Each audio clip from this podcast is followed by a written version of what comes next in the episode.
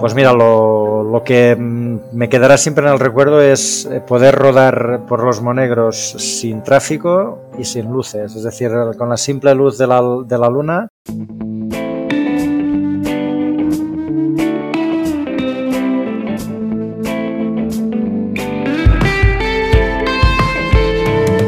Muy buenos días, mi nombre es Borja Ascón y os doy la bienvenida a un nuevo episodio del podcast de Ciclofactoría Construyendo Ultraciclismo.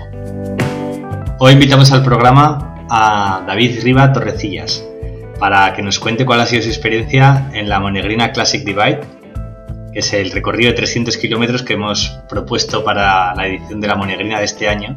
Ya os he ido explicando más en, las entradillas de otros episodios qué es la Monegrina.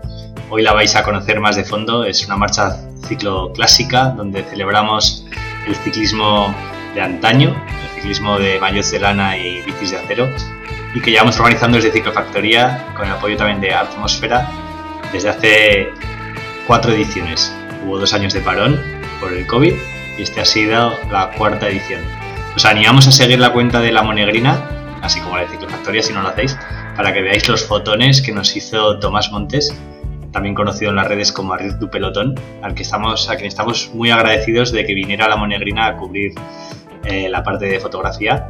Pues es un, un fotógrafo de lo más top que hay en el mundillo de ciclista ahora mismo. El evento de la Monegrina, aparte de una comilona, un DJ que hubo al final y la exposición de bicis clásicas que hubo todo durante todo el fin de semana en, en la localidad de Frula, tenía este año dos recorridos, el 300 kilómetros y el de 60 kilómetros de siempre. Pues David Riva, a quien hoy hemos invitado aquí, completó los dos. Así que de su voz vamos a escuchar la, experiencia que ha, tenido este año en la Monegrina 2022. Y os recuerdo que, podéis suscribiros al, canal desde Evox y también desde Spotify para acceder a contenido exclusivo. Posiblemente el próximo episodio sea un episodio que estará disponible solo a suscriptores premium para agradeceros el apoyo de colaborar con este podcast de Construyendo Ultraciclismo. Así que si os gusta, si lo queréis apoyar, tenéis ahí esa opción y también si no queréis apoyarlo económicamente, pero también ayudéis mucho si lo apoyáis pues comentando en los episodios o compartiéndolo con vuestros amigos. Así que os animo a ello y ya os dejo con David Riva eh, y su experiencia en la Monegrina 2022.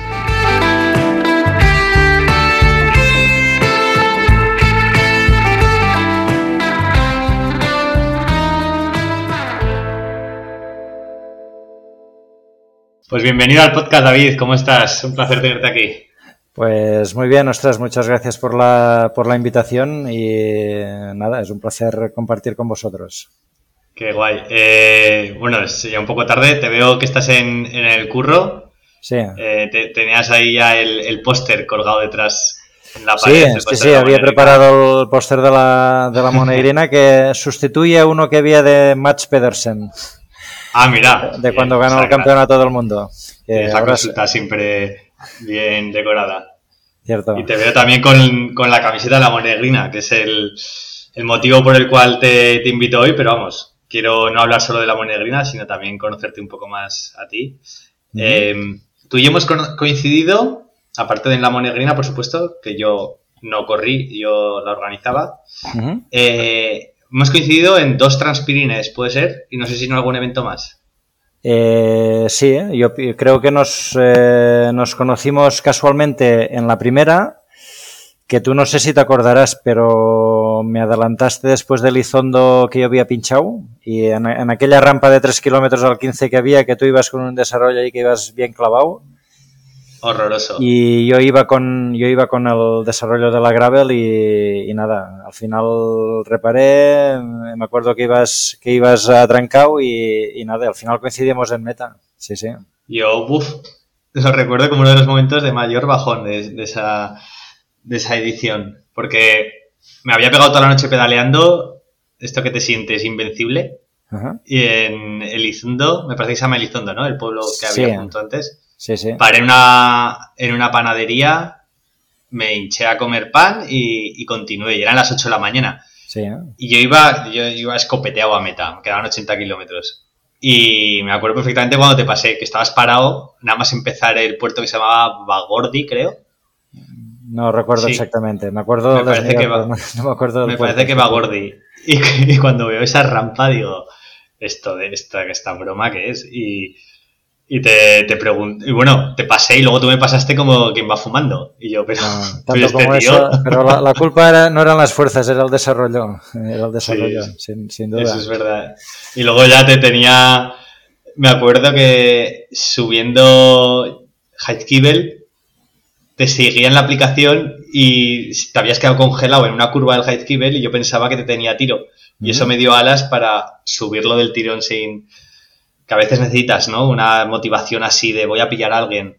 Porque Sí, vas pues atrancado o vas ya con pensamientos siempre negativos, estaba reventado. Y como te tenía tiro, apreté, pero cuando llegué arriba tú ya ni estabas. Y es que se te había quedado congelada el GPS. Y...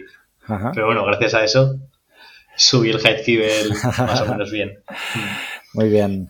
Muy bien. Oye, eh, coméntanos quién es eh, David Riva y veo que eres, no sé, médico, dentista por la consulta en la que estás. Sí, soy médico de familia, sí, sí. Médico de familia, muy bien. Soy y médico de un poco familia. edad y qué haces tú siendo ciclista y en este mundillo de la larga distancia. Pues mira, son cir- circunstancias de la vida, ¿no? Que yo soy, yo soy nacido en Trem, que es el pueblo donde ejerzo de médico. Y nada, hace 20 años que, que volví después de estudiar y nada, y a partir de aquí comencé un poquito con la bicicleta, con, con idea de, de hacer algo de deporte. Y nada, entras en la dinámica de la mountain bike, la mountain bike a la bici de carretera, vas alargando distancias, te sientes cómodo en, en distancias largas. Estoy hablando del 2005, 2004, 2005. Y a partir de aquí, pues ya comencé, una temporada que corrí, entré en el mundo de las maratones, eh, después de correr varias maratones, entré en el mundo de las ultramaratones de montaña. Y después de los ultramaratones de montaña, ultramaratones de asfalto y, y, y, y larga distancia en pista. Y luego ya hace 5 o 6 años que el correr se me hacía pesado para las piernas y ya volví otra vez a la bici y lógicamente a larga distancia. Y a partir de aquí pues he entrado en el mundo de la muy larga distancia, ¿no? que es lo que, es lo que nos llena y lo que nos apasiona. Ya. ¿Y es- eso incluye brevets y demás durante el año? ¿O, Sí, o te sí, sí, por sí. tu cuenta? Sí, al final yo venía de, de la bicicleta, pues conocía lo, lo típico, el, tema de las cicloturistas, que son carreras de, de entre 150 y 200 kilómetros. Eh, luego entré en el mundo de las brevets con la idea de preparar la, la Paris-Brest. Y, y nada, ya cuando entras en el mundo, cuando pasas del 400 prácticamente ya es, es, Ya todo es, es- el paso, sí, sí, es el, el paso es, es pasar al 400.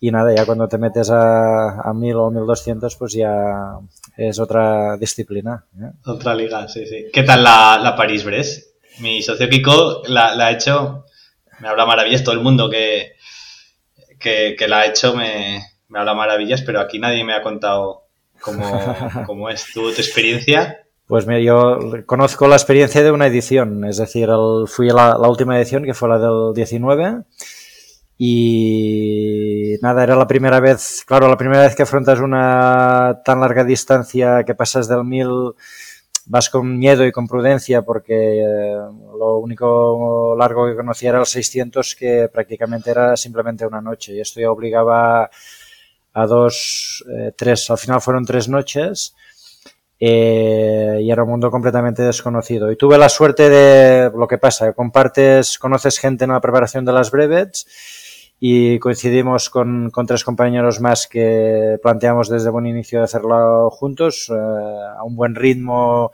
y respetando un poquito los descansos y, y las comidas y la verdad es que acabamos muy bien, acabamos todos muy enteros con ganas de, de pedalear y eso quiere decir que no, no llegamos ¿no? al, al Al desgaste físico ni mental. ¿eh? Que además cuando viene, viene de golpe, ¿no? Es como una pájara cuando en un esfuerzo así explosivo corto, pero esto no es pájara, es simplemente un cansancio o un sueño terrible que te viene sin avisar. Sí, sí. Está bien acabar una prueba de 1200 sin, Sí, sin eh, estar agotado. y la París-Brest, lo, lo mágico que tiene también, aparte de la cantidad de gente que va, es que entras también en el mundo de las, de las bicis eh, artesanas, ¿no? Las artesanales, ¿no? Que allí pues, eh, se monta una exposición, ves diferentes tipos de bicis. Hay gente de todas las disciplinas, ¿no? Hay gente con, que lleva bicis modernas, eh, gente que van en, en, en fixies, gente que van con bicis clásicas, artesanales y es bonito, ¿eh? La verdad es que simplemente por el hecho de ver la exposición ya vale la pena de, de pasarse por allí. Lo tengo pendiente, sí. A ver si algún día, algún año me animo. El año que viene es año París-Brest, otra vez. Cierto, cierto. Oye, y hemos- tú has hecho eso, la Transpirines que, que hemos comentado hace dos años, la de este año también la has, hecho. ¿Sí? Eh, ¿cómo, bueno, si has hecho alguna más, alguna carrera más de estas así, bikepacking sin asistencia? ¿O esas son las dos únicas? Sí, sí. La, la primera larga que hice de bikepacking fue la Cat 700, que es una, Ah, es una marcha de, de BTT gravel que se hace en Cataluña, que son 700 kilómetros y 15.000 positivos. Tengo, te- tengo apuntado contactar con Eliseu, me parece que se llama, ¿verdad? Sí, El cierto. organizador. Sí, sí, sí. Nunca le he contactado, pero eh, es alguien que tengo yo en la lista porque es pionero a la hora de organizar eh, un- carreras de este estilo eventos bikepacking sin asistencia en España. Y además mucha gente también me lo, ha- me lo ha comentado. Me molaría mucho que entrevistaras a Eliseo, así Sí. que ahí lo tengo anotado. Sí, sí, pues esta fue la, la primera grande que hice, que también fueron dos días y medio y bueno, eh, con el con el hándicap un poquito de salirte de las carreteras principales, son pistas muy secundarias, muy rocosas, cada año cambian un poquito el recorrido y la verdad es que la disfruté mucho. Y a partir de aquí, pues ya. A mí me gusta más la bici de carretera que la, que la gravel o la mountain bike, pero vamos, no, no cierro las puertas a nada. ¿Y cómo, cómo se te ocurrió, cómo, qué te llamó para, para venirte a la Monegrina que, que organizamos nosotros el fin de, la semana pasada? Porque para quien no lo sepa, la bueno, que ya lo he dicho en la entradilla del podcast, pero la, la Monegrina eh, no es mucha distancia, son 300 kilómetros, pero hay que ser un poco friki para venir, o apasionado, o nostálgico, como lo queramos llamar, porque se hace con bicis clásicas, bicis de acero, de antes del 89, se suele decir, con, con las palancas de cambio en el cuadro. Mm, ¿Qué te, qué te llamo de- del evento, de la propuesta para, para apuntarte y ser uno de los pioneros? Pues este es el primer año que, que se ha celebrado algo así. Sí. Pues mira, la verdad es que eh, soy un apasionado del, del ciclismo. Yo en, en casa tengo 16 bicicletas Joder. y cuatro de ellas son, son bicis clásicas, ¿vale? Alguna, alguna de ellas, eh, pues bueno, son, son bicicletas que he ido adquiriendo con el tiempo, que las he ido más o menos mm, eh, adecuando. Y la verdad es que yo casi cada día de la semana, uno de los días que hago de, de rodar, siempre lo hago con una bici clásica. Y voy, voy variando. ¿eh? El- son bicis, una de ellas la cambio por unas ruedas, otra es una que me, regaló mi cuñado y las otras dos son pacientes míos que, que amablemente pues saben que me gusta la bici y, y no hacían nada de ellas y, y me la regalaron. Entonces, tengo este hábito de una vez a la semana, uno de los entrenos que hago lo hago en bici clásica siempre. Y entonces, bueno, claro, la monegrina eh, era una, una carrera que organizabais muy cerca de casa, porque las otras son relativamente lejos, a excepción de pedals del clip. Y, y me llamó la atención por esto que había la modalidad de este año de, de una versión más larga, ¿no? Entonces se mezclaba un poquito eh, la pasión por, eh, por la larga distancia y, y la ilusión por, por, hacerlo con una bici clásica. Y nada, se mezclaron las dos, las dos opciones y, y nada, para, aquí me, me, me, me presenté. ¿no? Fuiste además de los, de los primeros en inscribirse. Sí, sí, ya, ya lo, lo, lo, tuve en el punto de mira y cuando lo tuve cl claro ya al menos ya, ya, vi que por fechas me iba bien de venir y, y para adelante. Muy bien. ¿Con qué, ¿Con qué bici viniste?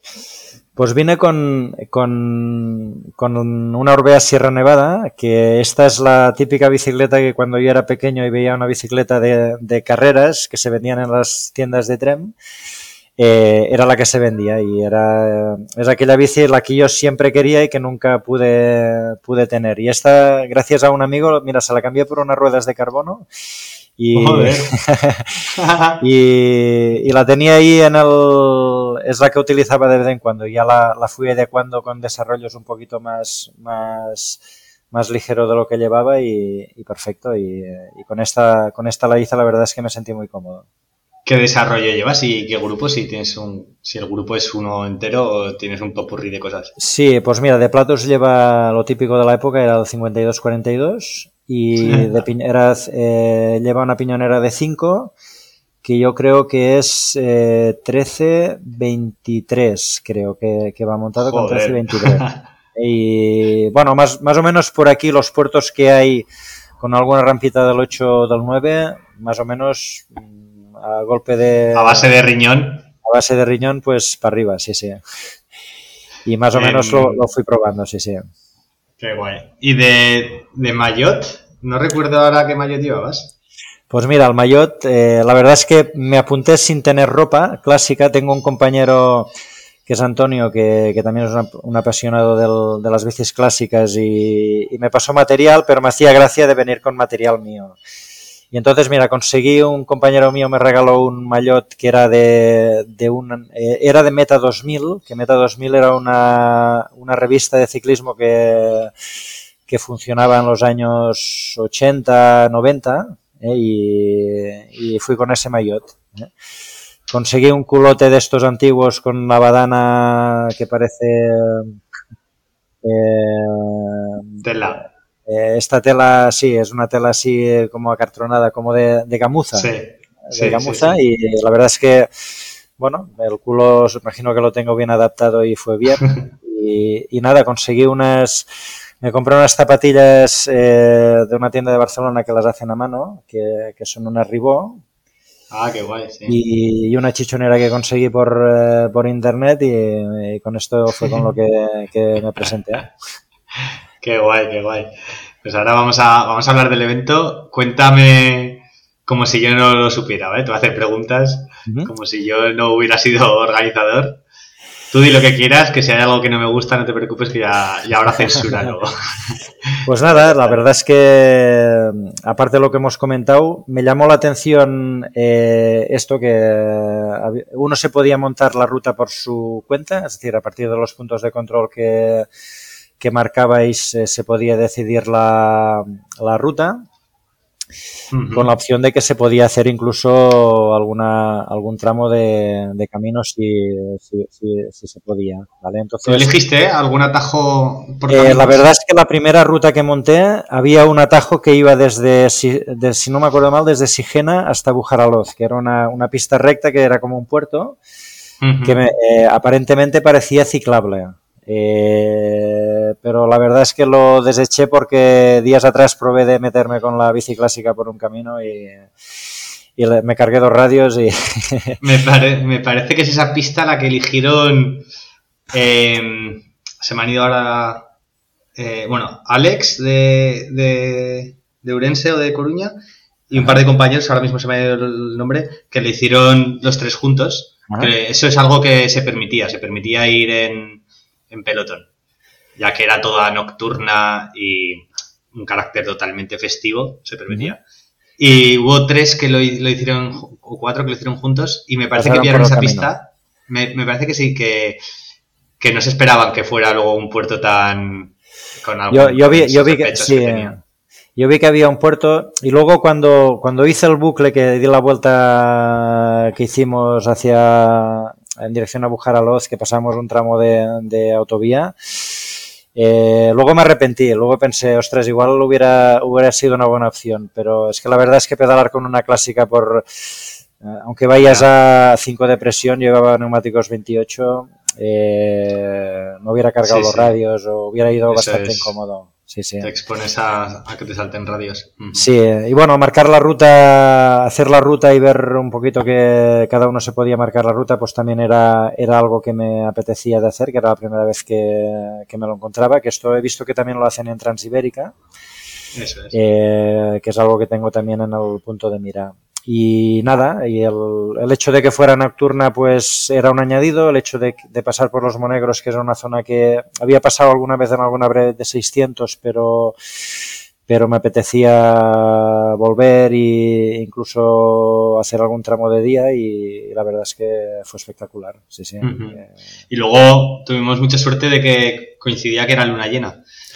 Sí, que pues... también han, gracias a eso han salido unos fotones que nos hizo Tomás Montes, Arrier du Pelotón en Instagram. Ajá. Espectaculares las fotos con, con la luna y, y, demás. Cierto. ¿Qué fue lo que más te, te impactó del recorrido? Eh, ¿O la parte en la que más a gusto estuviste? Pues mira, lo, lo, que me quedará siempre en el recuerdo es eh, poder rodar por los Monegros sin tráfico y sin luces, es decir, con la simple luz de la, de la luna, eh, lógicamente no en bajada, pero en llano y subiendo, ostras, se podía pedalear y se podía ver eh, perfectamente la carretera y, y, el paisaje nocturno, eh, que esto es algo que comentamos con Justinas. Y después me gustó mucho repetir la, la, prueba por la mañana y hacer el, el tramo diurno que, que, di un poquito pues la zona por donde pasé algunos tramos que hice de noche, luego los, los repetí de, de día y, y bueno, el, me queda pendiente ir de día, ¿no? Porque en algunos, en algunos de los puntos de control que eran zonas altas, que el paisaje debía ser bonito, pues claro, de noche pierdes un poquito la perspectiva. Claro, claro. Se, la prueba se empezó a las 8 de la tarde, teníais una hora más o menos de luz, una hora y, y poco. El primer checkpoint te dio tiempo de verlo en, eh, sí. a todo color. Llegamos de. El, llegamos el castillo, de... el castillo de Piracés. Sí, llegamos de día, llegamos de, de día y justo después de bajar eh, del, del, punto de control ya para ir al segundo ya, ya fue cuando fue necesario ¿Qué te pareció ese checkpoint? Es bonito, ¿no? Estéticamente. Sí, sí, sí, sí. La verdad es que la, la, idea que llevaba es que había que subir más arriba. Yo iba con, si hubiera ido solo, hubiera pillado el camino y hubiera subido para arriba. Uh, es lo que tenía ¿Cómo? ¿Que no, lo, ¿Que no lo pillasteis? A ver si vamos a quitar aquí. Bueno, llegamos, todos llegamos, a, no, llegamos al mismo sitio. Había un repecho hasta una zona donde, eh, eh, donde llegaba el camino, sí. a, a, la parte de arriba del pueblo, que luego el castillo estaba, estaba separado. Eso es. Y allí, allí, comenzaba un camino que yo, si hubiera ido solo, me hubiera metido, seguramente. ah, vale. Pasa que vi que Justinas paraba allí, los compañeros que venían detrás, que eh, estaban Oscar y los que venían, que se agruparon después, que fueron tres. Sí. Eh, da, ellos Dani. también pararon, eh, y estaba por allí Kiko también, y, y allí, uh -huh. allí paramos, sí, sí. Vale, sí, bueno, ese día, a ese checkpoint puedes volver eh, con la bici o sin la bici y subirte al castillo, que hay que trepar un poco ¿Ah? Y desde arriba, bueno, ya desde el pueblo, desde el alto del pueblo la vista es muy bonita, pero desde arriba ¿Ah? se ven todos los torrellones también del desierto, ahí a lo lejos está, está muy chulo. ¿Ahí llegaste en primer lugar o, o Justinas iba No, allí, allí, llegamos juntos con Justinas, sí, sí. Ah. El... Me sorprendió porque vi que salimos justamente de Frula y yo creo que llevaba un track distinto del suyo y, pero vi que se venía conmigo y bueno, eh, comenzamos, eh, estuvimos hablando un rato y vi que le apetecía ir acompañado y hasta allí fuimos juntos y luego ya bajando de allí él bajó muy rápido, yo, yo fui un poquito más prudente. Bajando. Sí, y nada, ya me, me, dio la sensación de que, de que ya quería coger su ritmo y, y ir para adelante. Y yo cogí el mío y mano a mano. Yeah. Eh, coches pocos os cruzasteis, ¿no? Pero Guardia Civil, ¿tuviste algún encuentro con la Guardia Civil? Porque tú, él, él, él, lo tuvo. Él lo, yo los vi, los vi que lo, vi en un momento las luces de lejos, porque yo a Justinas le veía la luz trasera a lo lejos. Como son carreteras que son muy rectas, sí. eh, a, lo, lo, debía llevar a tres o cuatro minutos delante y lo, y lo, veía. Y luego vi que sí que me pareció que estaban las luces de la Guardia Civil al, al fondo. Y luego él me dijo que lo pararon. Lo pararon, sí, no sí, sé pues... si por, eh, me explicó el motivo, no sé si era porque alguien le había dicho que había ciclistas o que había coches, no sé qué problema hubo. Sí, el caso es que le, pararon, pero no se entendían porque la Guardia Civil no hablaba inglés. Entonces eh, me usaron a mí de, interlocutor, de, traductor. Y, ya, y me llamó Justinas por teléfono, me puso a la Guardia Civil y la mujer me decía que, que no había ningún problema, que iba, que él estaba en orden, que tenía reflectantes y luces, pero que les extrañaba que hubiera un ciclista pedaleando de noche y que eh, había habido ya un par de llamadas de conductores alertando de que había un ciclista pedaleando por la noche y que podía ser peligroso. ostras, pues era, era, poca gente han visto. y, entonces eh, la, la, mujer, la Guardia Civil, me pedía, me aconsejaba que, que le fuera a buscar que le pidiera a Justinas que se parara en el cuartel de la Guardia Civil, que estaba a 300 metros, y que, y que le fuera a buscar. Y digo, vale, vale, tú pásame a Justinas que se lo explico. Y cuando se lo expliqué a Justinas, el tío ya estaba pedaleando. Me dice, vale, vale, que no me rayes, que, que yo sigo mi marcha. Pues luego vinieron los, la Guardia Civil cuando lo dejó a él, vino en mi dirección y ya debían comenzar a flipar porque detrás venía, veníamos todos. Claro, sí. Bueno, eh, os apuntasteis 14 a esta primera edición que, que, superó todas nuestras expectativas, 14 o 13, ahora mismo no recuerdo seguro. superó todas las expectativas, porque claro, es algo, pues 300 kilómetros nocturno, a gente además que le guste el acero y, las bicis clásicas, pues era una apuesta un poco extravagante. Y, y hostia, nos alegró que hubiera 13 participantes. Al final se dieron baja varios y vinisteis nueve, si no me equivoco. Pero la Guardia Civil, como se encontrara a los nueve de frente, no entendería absolutamente nada de qué hacíais ahí. Bueno. Oye, y luego la, ruta, como, como siguió? Eh, ¿Cuándo eh, volviste a pillar a Justinas? Eh, pues mira, luego no, ya se fue, y entonces había un punto de control que fue en Sariñena. Hasta Sariñena fui solo eh, y entonces, no sé, yo el punto de control que me había montado en el track no fue el que tenía que ser. Eh, me pareció que era una fuente, para él les pregunté a una gente si sabían dónde había la, fuente que era el punto de control, no sabían, no sabían exactamente dónde y bueno, me hice una foto ahí en, el, en la zona de paso y, continué. Entonces el siguiente punto era en, en Sigena. Y, estando yo en Sigena, que me está haciendo las fotos ya para, para reemprender la marcha, vi que, vi que venía una luz que interpreté que, era, eh, interpreté que era Oscar, porque era el que venía detrás nuestro, el, que organiza Pedalma. Sí. Eh, y la sorpresa fue que cuando apareció Justinas. Eh, entonces, primero interpreté que, que, habíamos ido por rutas distintas y luego me di cuenta que probablemente él sí que fue hasta el punto correcto de, de control y yo no. Y entonces en este impasse lo, lo, lo adelanté. Y luego allí coincidimos. Y bueno, en aquel momento ya venía una zona que era muy llana, y yo en llano me encuentro bastante bien y, fuimos bastante rato juntos. Fuimos, eh, fuimos juntos, ostras, pues tres o cuatro horas bien buenas. Eh, que era una zona llana. Yo me di cuenta que cuando venía un repecho, pues él tiene piernas para tirar y yo eh, debía de aflojar, pero en el llano íbamos, íbamos bien, íbamos a la par, íbamos dando relevos y, y bien. Y, luego fue eh, en uno de los puntos de control, que no me acuerdo cuál era, era el, castillo este que tiene la, rampa tan fuerte. Ese, ese, ese, te iba a preguntar yo. Ese es el, el castillo de de Castejón de Monegros. Exacto, exacto. Pues en, en, esta rampa que era muy pendiente, Justinas lleva un desarrollo bueno y lo pudo hacer todo en bici. Y yo lo hice andando. Mm, perdona que te interrumpa ahí. No sé si hay desarrollo bueno para semejante rampa, pero bueno.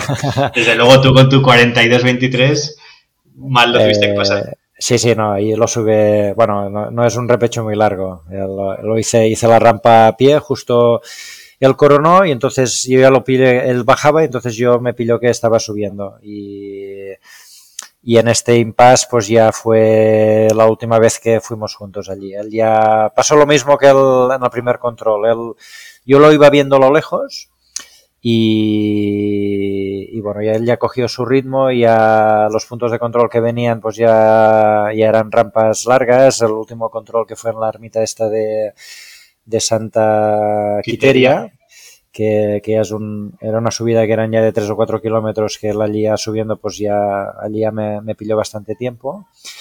Y, nada, nos, nos, fuimos cruzando porque cuando él bajaba yo subía y nada, al final no sé si me sacó media hora o una cosa así. Me sacó, sí, más o menos media hora.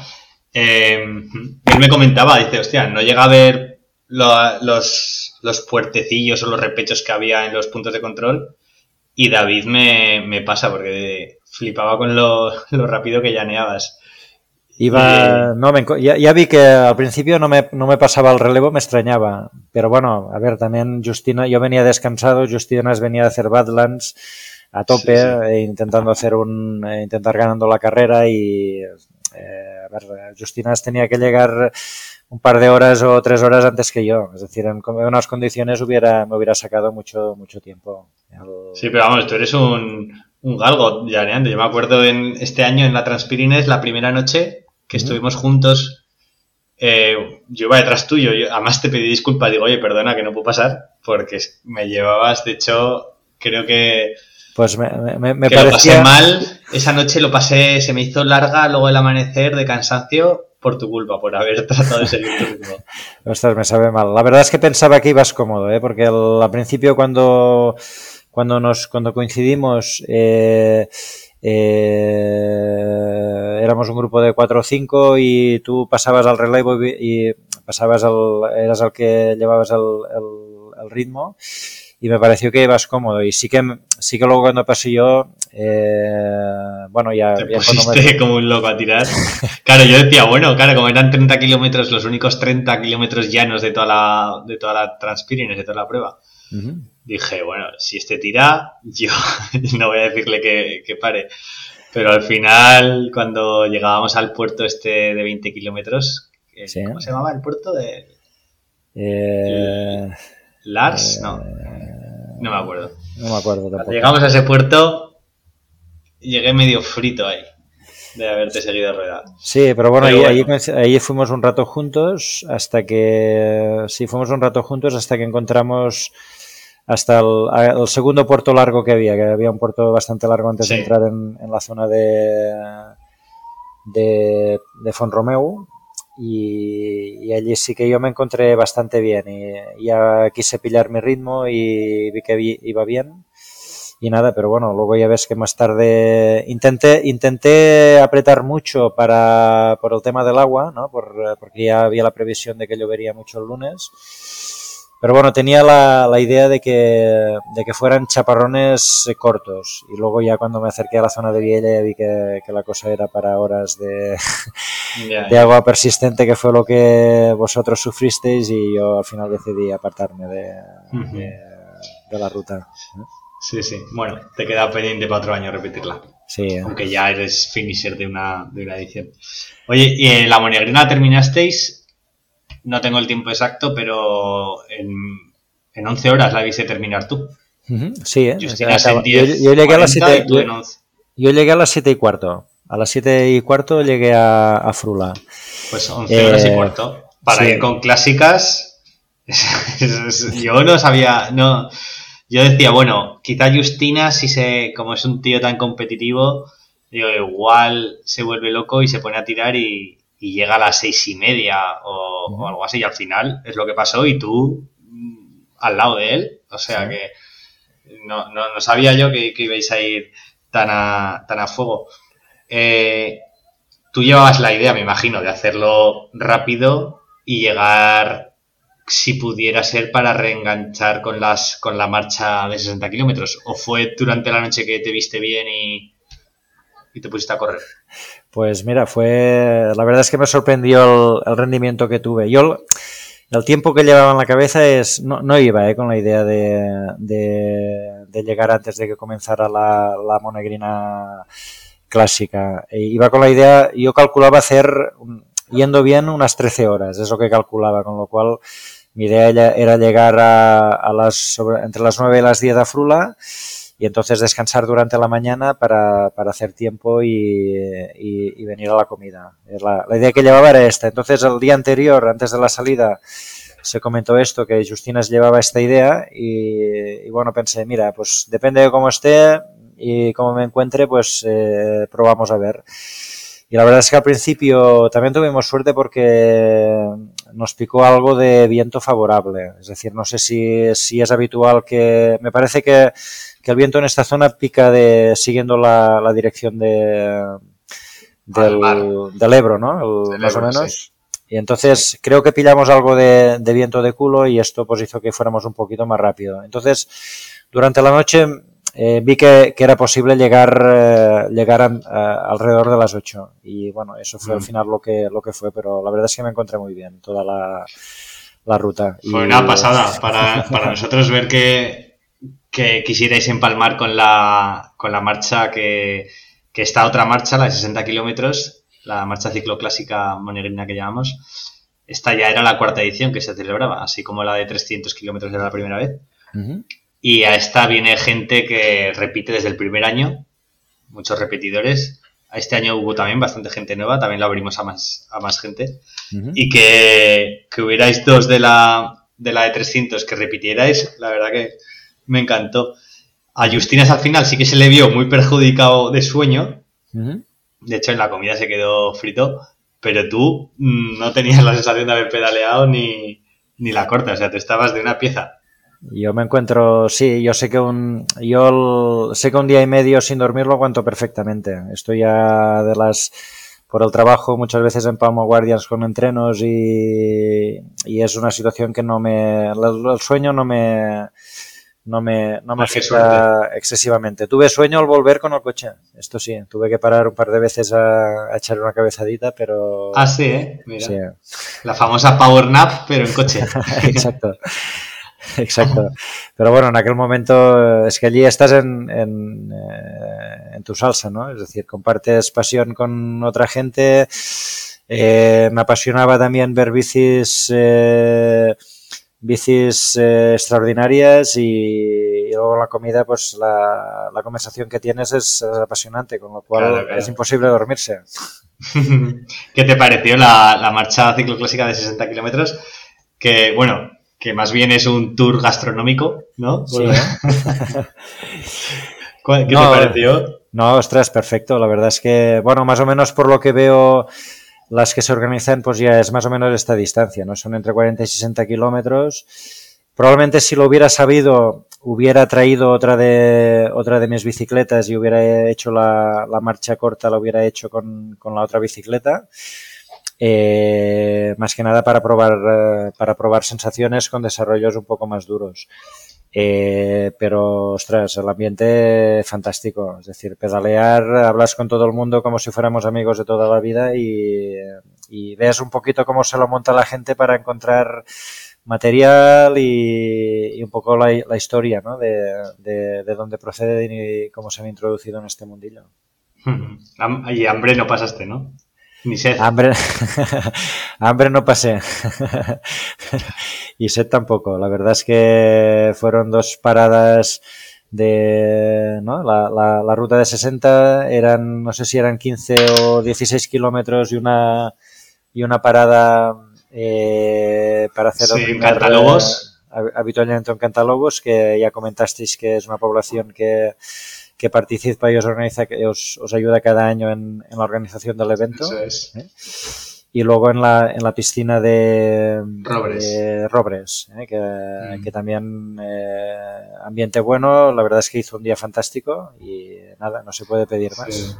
Sí. Para quien no conozca la zona, es el corazón de los Monegros, que al final los Monegros tiene una parte de desierto puro digamos, y luego otra parte que por los regadíos y los canales que el canal que han hecho, eh, pues se ve más verde, ¿no?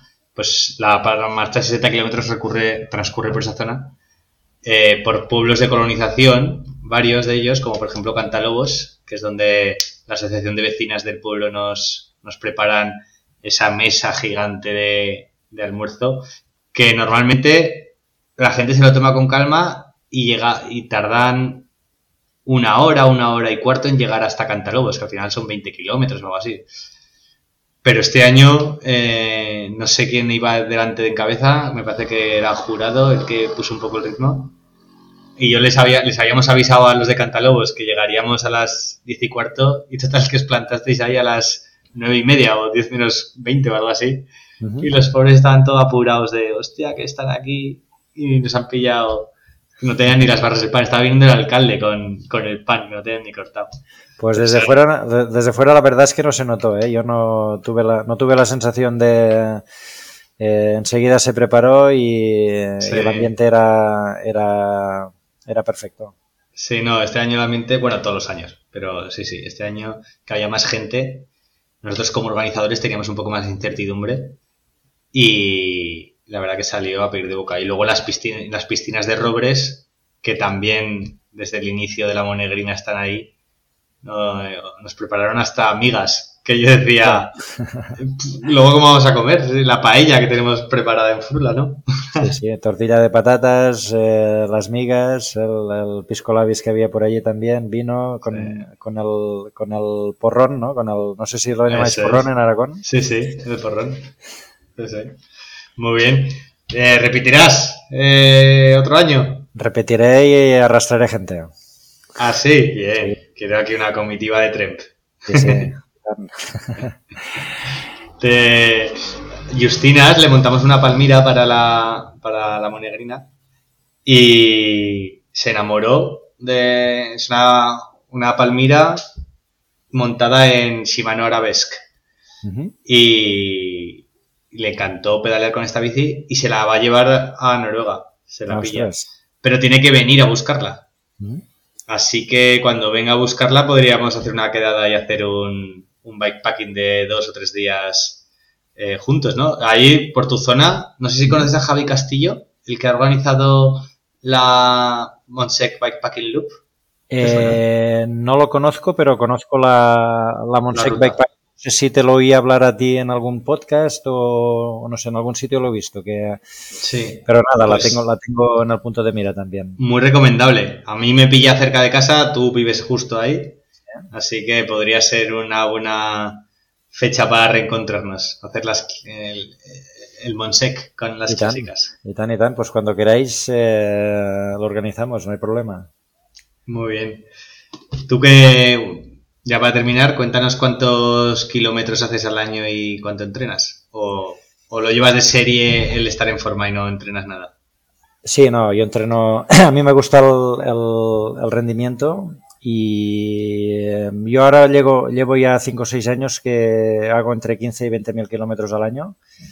Este año probablemente sea el que, el que más, Este año ya llevo casi 15.000, será probablemente el que más haga pero tampoco me obsesiona porque utilizo, hago todas las disciplinas. Eh, hay rachas que hago mucha BTT, porque aquí en, la zona de Trema hay, hay, un, hay, un circuito muy bien montado de, de, senderos de enduro y viene mucha gente de, de, todo el mundo a, rodar por aquí porque están muy bien cuidados y me gusta. Entonces me gusta lo que es el entreno de calidad lo hago en la bici de carretera, que es lo que realmente me gusta pero siempre, casi un día a la semana incluyo una salida con clásica y un día a la semana incluyo una salida con BTT.